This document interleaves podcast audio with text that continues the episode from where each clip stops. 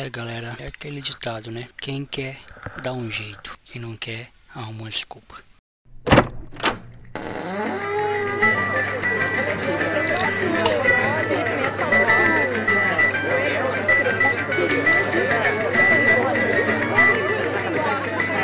senhor é um teólogo de quinta! Um teólogo de quinta, tá ouvindo? Francamente, viu? Fora daqui! Fora daqui!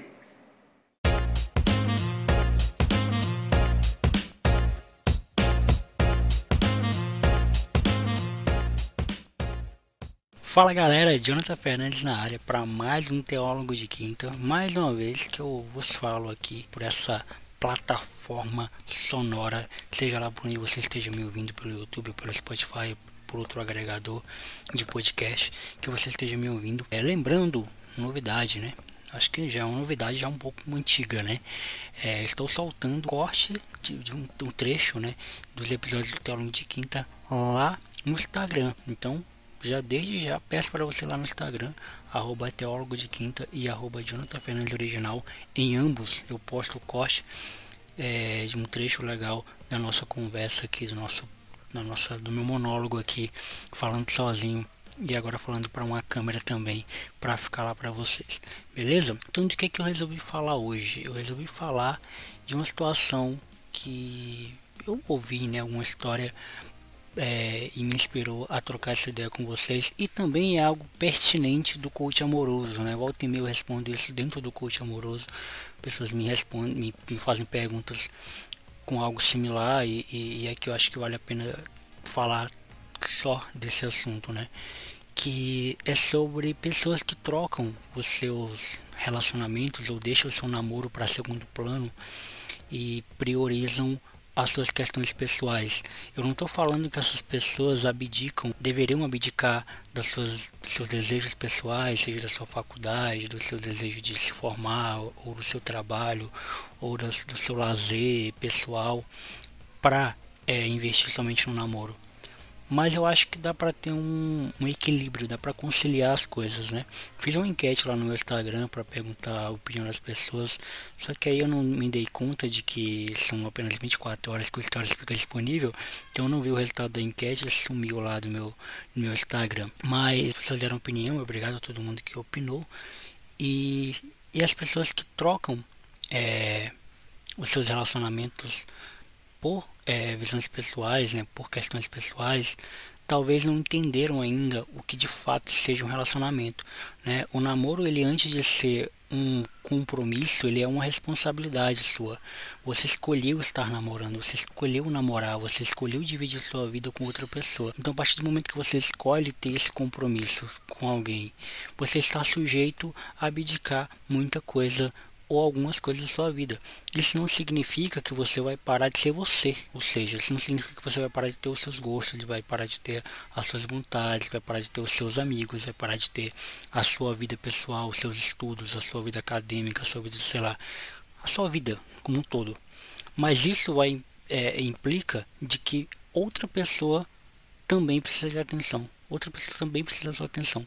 Então, se você consegue conciliar a sua vida acadêmica, a sua vida, a sua vida é, profissional, a sua várias vidas que você tem dentro da sua vida só, por que você também não consegue conciliar o seu relacionamento, o seu namoro? Talvez é mais trabalho sentar e trocar ideia com seu parceiro, com sua parceira.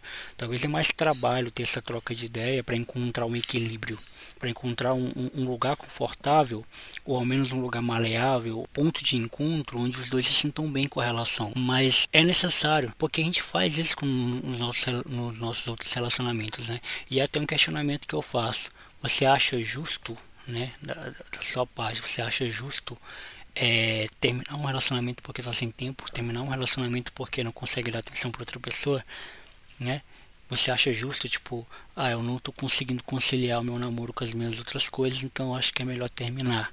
E quando eu tiver tempo, eu namoro com outra pessoa. Enquanto você não encarar o seu compromisso amoroso, né, é, a sua relação, o seu relacionamento amoroso com alguém como um compromisso, como algo que você deve sim é, ser compromissado com aquela parada, namoro envolve muita coisa, além de, de, de beijos, além de amassos, envolve muita, muitas outras coisas, que é troca, que é, é, o próprio relacionamento, é afinidade, é amizade, é compreensão, é companheirismo, enfim, uma série de coisas que você já sabe, não precisa nem falar, que eu não estou falando para crianças.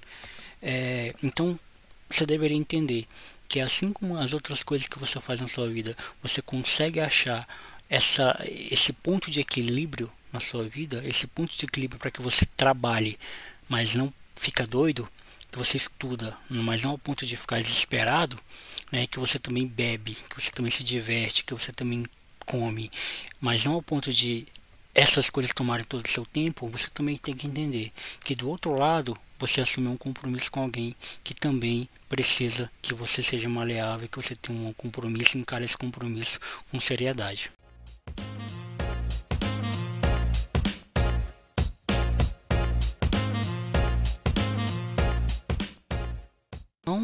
É isso, galera. Se eu posso deixar de conselho aqui para alguém, alguma coisa, é, o meu conselho seria esse: reveja como você tem levado o seu relacionamento, ou se você é solteiro e está pensando em encarar um relacionamento, pense nessas coisas antes de assumir um relacionamento com alguém.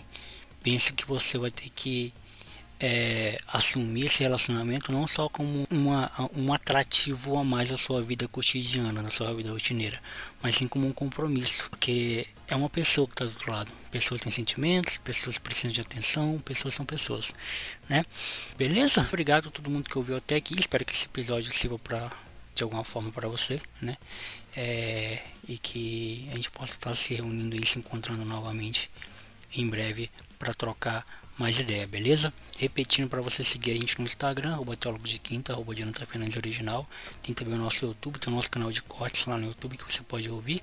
É, e fica com a gente aí que na próxima terça tem mais uma plataforma e na próxima quinta mais um teólogo de quinta.